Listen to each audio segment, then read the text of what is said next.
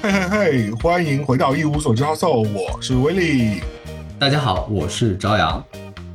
是的，这是我们不定期的一个子栏目，叫做一无所知一定要看。我们会每期给大家推荐一部被打了低分的，或者是被严重低估了的猛片。对的，这就是我们给所有有电影梦想而不只是观众的人列了一个必看清单，妥妥的拍片修炼手册，有没有？没错啦，因为我们知道，其实你对猛片一无所知，一分高能，一定要看哦。话不多说，我们马上开始本期的猛片推荐。这期我们要推荐的电影是海洋珍稀动物题材的猛片《夺命三头鲨》啊的续集《夺命五头鲨》。朝阳，你要不要先给大家大概介绍一下这部电影？从这个电影的名字，大家一听呢就知道它的风格了。首先，第一部它叫《夺命双头鲨》，第二部叫《夺命三头鲨》，而今天我们介绍的是《夺命五头鲨》。一听啊，已经是第三部续集了。我的功课做的不够哦，已经是第三部续集了。对对对，第三部续集。我首先这个续集它是拍摄于二零一七年，片长呢八十九分钟，在豆瓣给他一个非常不公平的待遇，因为我们看里面的演职人员表只有一位，但里面的演员其实不止一位。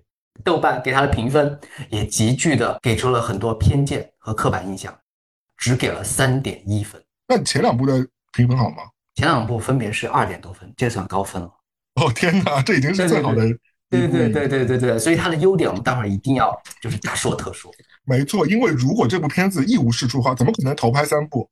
嗯，投资人早撤了，好不好？关，你说出来一个关键了。美国人对于鲨鱼题材的开发，相当于对于 NBA 这个系列的开发。永无止境，一直都有，一直在有，每天都差不多在有，而且和沙滩的恐怖故事每天都在拍，不是说每年都拍哦，是每天都在拍。还有很多这种系列，对不对？美国人喜欢鲨鱼题材到什么地步？他们如果拍一部没有海、没有沙滩，但是有鲨鱼的电影，他们也敢拍，而且拍了六部，叫《龙卷鲨》，当然不如我们今天说的这部了。你看过吗？听过？看过看过，是个系列，是个系列，但我好像六部。你你是 你是一个学习的状态在看这电影。我对两栖类和水族这种怪兽片还是挺喜欢的，因为它最早都是来自于《狂蟒之灾》这种片子嘛，对不对？就是两栖类和水族，还有其实很多鳄鱼的片子啊，比如说《史前巨鳄》，包括我记得大 S 也拍过有百万巨，反正就是这种水里的东西挺多的。对，哥斯拉也是水里的东西。除了美国，这个风气已经严重影响到了我国的网络电影圈。优酷 他们吹吹出一个怪兽宇宙，前三部海怪啊、大鱼啊这些电影都是妥妥的超五千万票房的电影。真的假的？网大哦。对啊，票房已经这么高了，更不要说我们今天说的这个五头鲨。虽然的那个实际的票房是多少，我们待会儿可以查一查，应该也是不低的。虽然的评分只有三点一。项目进入我们必看理由吧。首先，这部片子一定要看，因为这部片子拍摄地非常的好，在波多黎各洛米诺岛。然后整个海岛风情啊，和这个美丽的这个海岸线是非常漂亮的。就是你可以看到，在整个片子当中是有很多这样的镜头的，而且它真的给很多直男和 T 的朋友们非常好的一个视觉的一个福利，就是它有很多大胸泳装妹子，简直就是一个你知道大胸泳装妹子的一个一个一个视频的一个自助餐。它的镜镜头投位非常精准，就是如果你喜欢类似身材较好的。海滩妹子在沙滩上以各种搔首弄姿的姿势在你面前跳来跳去，因为有一种观众看这种电影，他就是怪兽血腥都还好，但是如果有这种好身材的女子，她就可以一直看，她可以不。没错没错，而且我觉得啊，对直男和 T 为什么还有一个好的地方是，这部片子没有什么肌肉男让你看，就肌肉男很少，除了一个主角之外，其他基本都没录，对吧？即便有肌肉男，也是穿衣服的。对，也是搭配着来的，主要还是大胸泳装妹子。你不觉得她有些整镜的角度其实是让你是给你福利的，而且非常懂那些普信男，就是我们这种普信男的这样一个心态，就是我不要看到比我优秀的人，但是我要看到很优秀的女子的身材。刚才你说的是在实地海滩拍摄，这会给你一个暗示，就是说，如果我们去海南度假的时候，自己是不是也可以来上这样一部片子呢？如果我身边刚好也有身材较好的女生，哎，对哦。是的，后效后置就行了。现在反正那么方便，对吗？嗯，对。但关键是他给我们一个很重要的提醒，这就是我下面一个重点了。这个片一定要看，嗯，因为从一个制片人的角度，他会教会你如何一百个省钱的方式。哎，怎么说来着？因为我日常的很重要的一部分工作也是拍电影，虽然我拍，我也是啊，我也是啊。对对对，它里面有很多这种方法，就把你这个省钱，省钱的目的是什么？是赚钱。所以我们可以今天说没错省钱的方法。没错，预算节约一分，你整个就是你知道荷包就满一分。对我先说一条，我就只说一条，叫经典的拖时间大法，就是比如说这个电影，它预呃我们预估是呃我们刚才说是八十九一个啊对一个多小时吧，一个小时二十对对对，嗯，其实大概有五十多分钟都是聊天，你想演一个怪兽电影，对各个场景，实验室啊，他聊天的那个内容不是说拖时长当然是目的了，但他如果随便写聊天，你肯定就看不进去嘛。他肯定要通过这种聊天把这种情节给递进过去，通过聊天来凸显人物，来来把这个性格啊，或者我为什么要捕这些鱼啊，或为什么要采取下一个行动啊，把它说顺，把它这个条理给理顺了。所以这个聊天的台词也非常重要，就是你要灌水，也要看你灌的是什么样的水。对，而且他还有大胸妹子可以帮助你把这个聊天过程顺利的看下去。对对对对对对对，我们会发现他在其他地方能省则省，比如说里面大概五六个人尸体，那个血。用的都是一个镜头处理的，就五个人流的流的血，感觉是一就是买的是一盒红漆的成本，大概是六块钱吧。嗯，多就是我做一个我我都哭了，当时就是太优秀了，我的片子都没有这么省过。对对，我要向他学习，就五五体投地啊。但是他真的是懂这个拍片之道的。我们说他拖时长，然后五个人的尸体是用一个镜头来解决，但他这个一个镜头所花的时长并不太长，大概两三秒。就是你真要生气的时候，你真要拍板说你这不是在唬我们观众吗？他一下跳走了，他不拖时，就是说，对对对对对，他就告诉你说，呃，这个人死了，流了滩血，然后赶紧就进入下一个情节吧，下一个海滩美女给你那个就是漂亮的镜头，我们养眼一下，嗯，很懂观众，很懂观众。没错，而且说实话，因为我们俩有做过这个工作，所以我们俩 maybe 看得出来。我觉得可能普通观众都看不出来。对对，我我把这个东西点破之后，我真的，我我的英文不是很好，英文很好的话，我会打算那个联络一下他，我会投他下一部戏作为投资。呃，你可以跨过我的美国公司来帮你做。真的，他他他他他懂那个就是资方的要求的，就是资方的小棉袄，就是能省则省，然后捧出一个电影。这是他的。那这感觉说，我们两个投资的呃七头鲨可能就要在路上了。对对对，大家期待期待，那个可能是真的是豆瓣会给我们一个公平的高分了。花生感觉。好，这个片子一定要看，因为这个片子其实给我们输出了非常基本的人身安全意识啊。嗯。就你还记得以前 咱们都很爱说《一帘幽梦》的紫菱很喜欢走边边吗？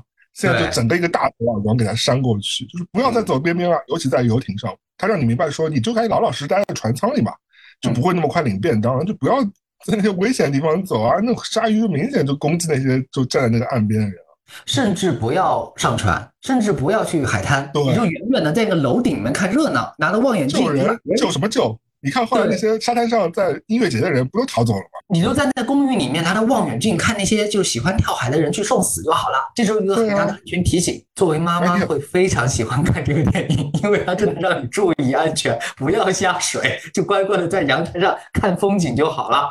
是的，就是他明显已经告诉你什么事情不要做了。就是真的被鲨鱼杀死的人都是自己要去以身犯险。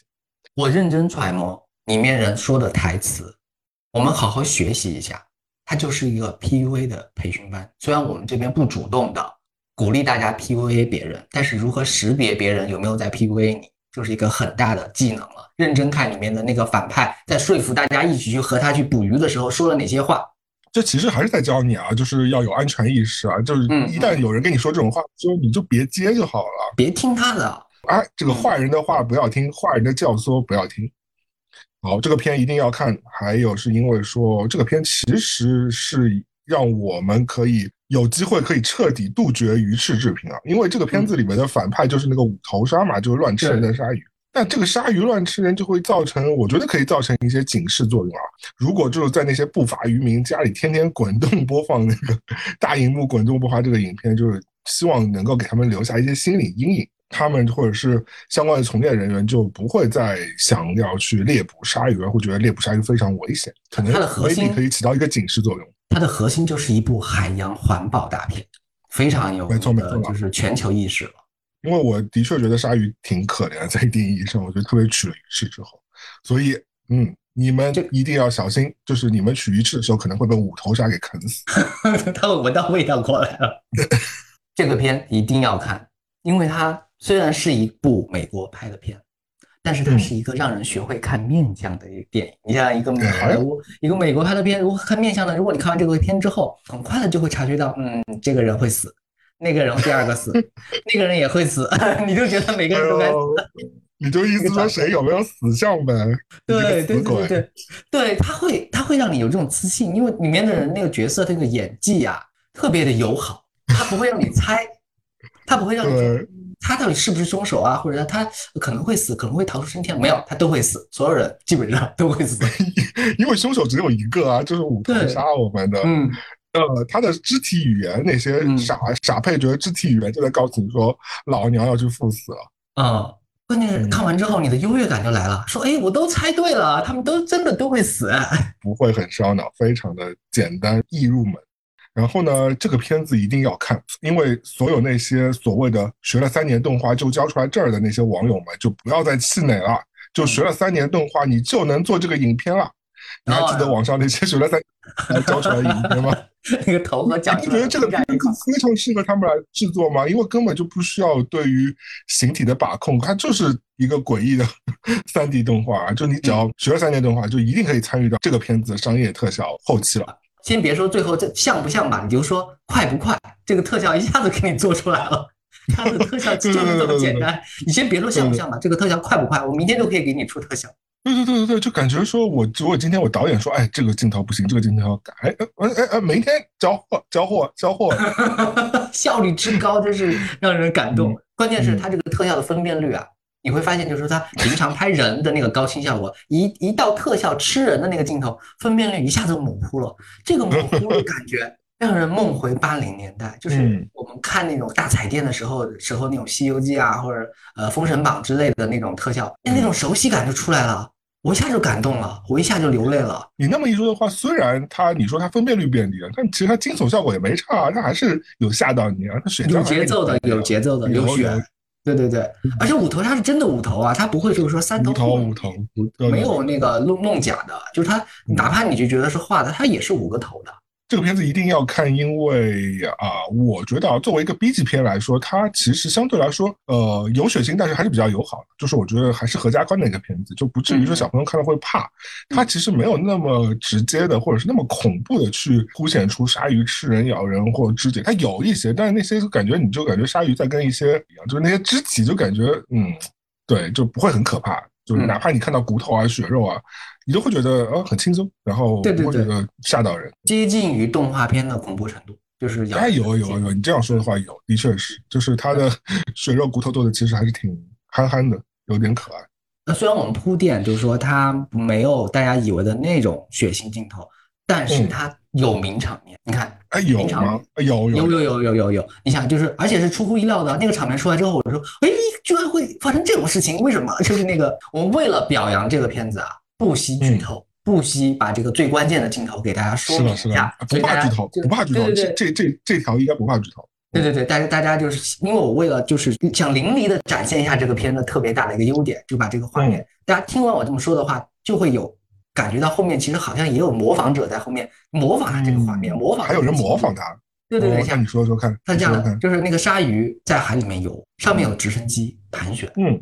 就直升机很优越感嘛，就说我高高在上看你，我可以把你消灭掉，了不起啊！是的，这个时候鲨鱼跳起来把直升机咬下来，然后咬到海里，然后直升机爆炸啊！那个半空跃起，然后把直升机咬下来那个，有啊有啊！哎呦，我知道谁模仿他了，我知道，我一下就想起来，那个《侏罗纪世界二》那个苍龙，不是在镜头里，不是把那个人给。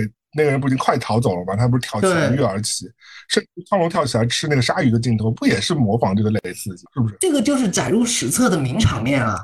绝对，你想想看，好莱坞那个百亿级大片都模仿。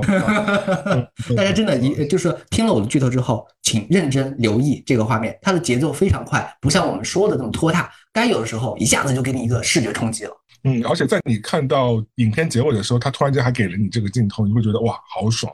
对对对对，本来你给他的那个期待值没有那么高嘛，以为只是一个海滩风光片，顺便有点鲨鱼咬人的情节，但是后面哎，动作的元素上来了，回票价有了，回票价有了，而且我也根本没付。好的，呃，这个片一定要看，因为这其实是一部让你回味无穷的悬疑片啊，一点不夸张。因为看这个片子的时候，我刚刚说了，我虽然脑子其实不需要呃怎么怎么去使用的，因为它其实就是一个呃让你很轻松可以看完的。但看完之后，至今到今天好几天之后，我还在苦苦思索电影当中留下来很多疑问，还有悬疑的部分。就这个这这让我非常觉得奇妙了，加分的地方。啊，对，这个时候我又不得不亮出了我就是做电影的那个制片和策划的这样的身份了啊。我们稍微。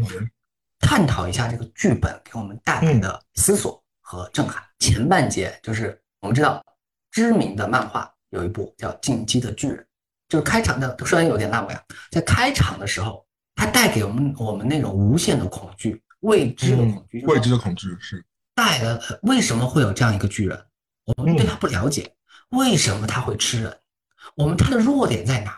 他 后面会不会有更多的巨人把我们吃掉？当时我们看这个漫画的时候，就会有带着巨大的这种疑问进入了他的漫画世界里面。你说的，这是他故事的魅力所在。就像这个鲨鱼究竟是怎么诞生的，是不是没有说？没有说。它的弱点在哪？没有说。它吃人的目的是什么？没有讲。它只是吃人目的，它不是饿了吗？你这有点搞笑。鲨鱼吃人还要目的吗？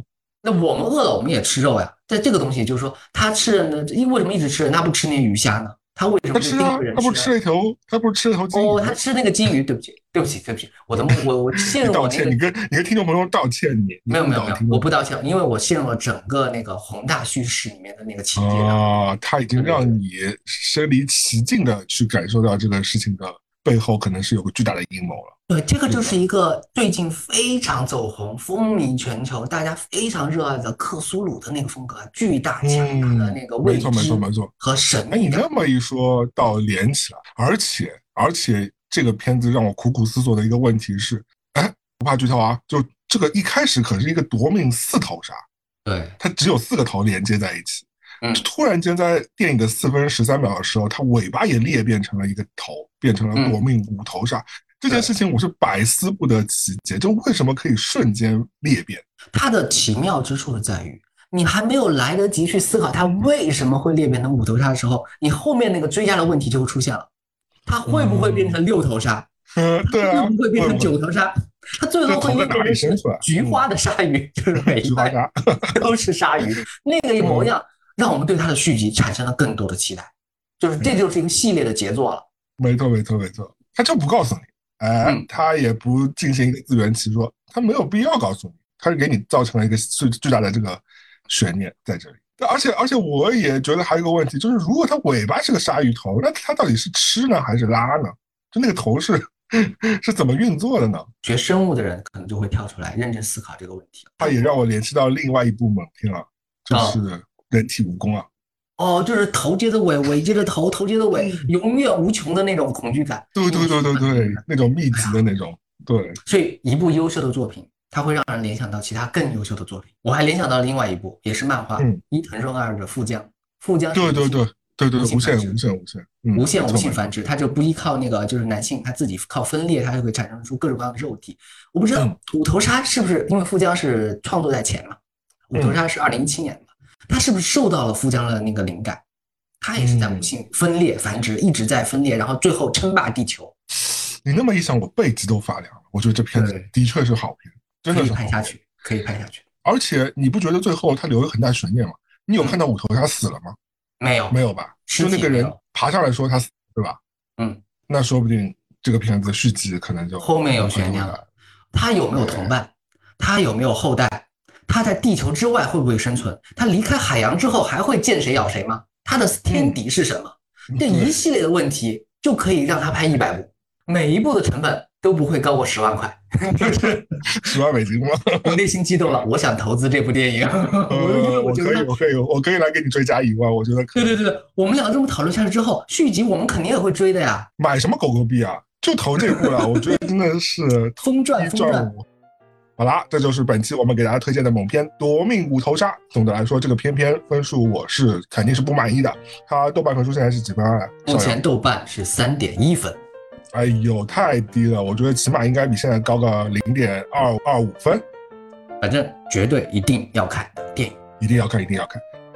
也希望大家能够留言告诉我们你们看完本片之后的感受了，或者是你们也有低分但是很适合被推荐的影片，也一定留言告诉我们。嗯，当然我们肯定是不会对我们不负责任的推荐导致的一切不良后果负责。一无所知，一定要看。我们下次见喽，拜拜，拜拜。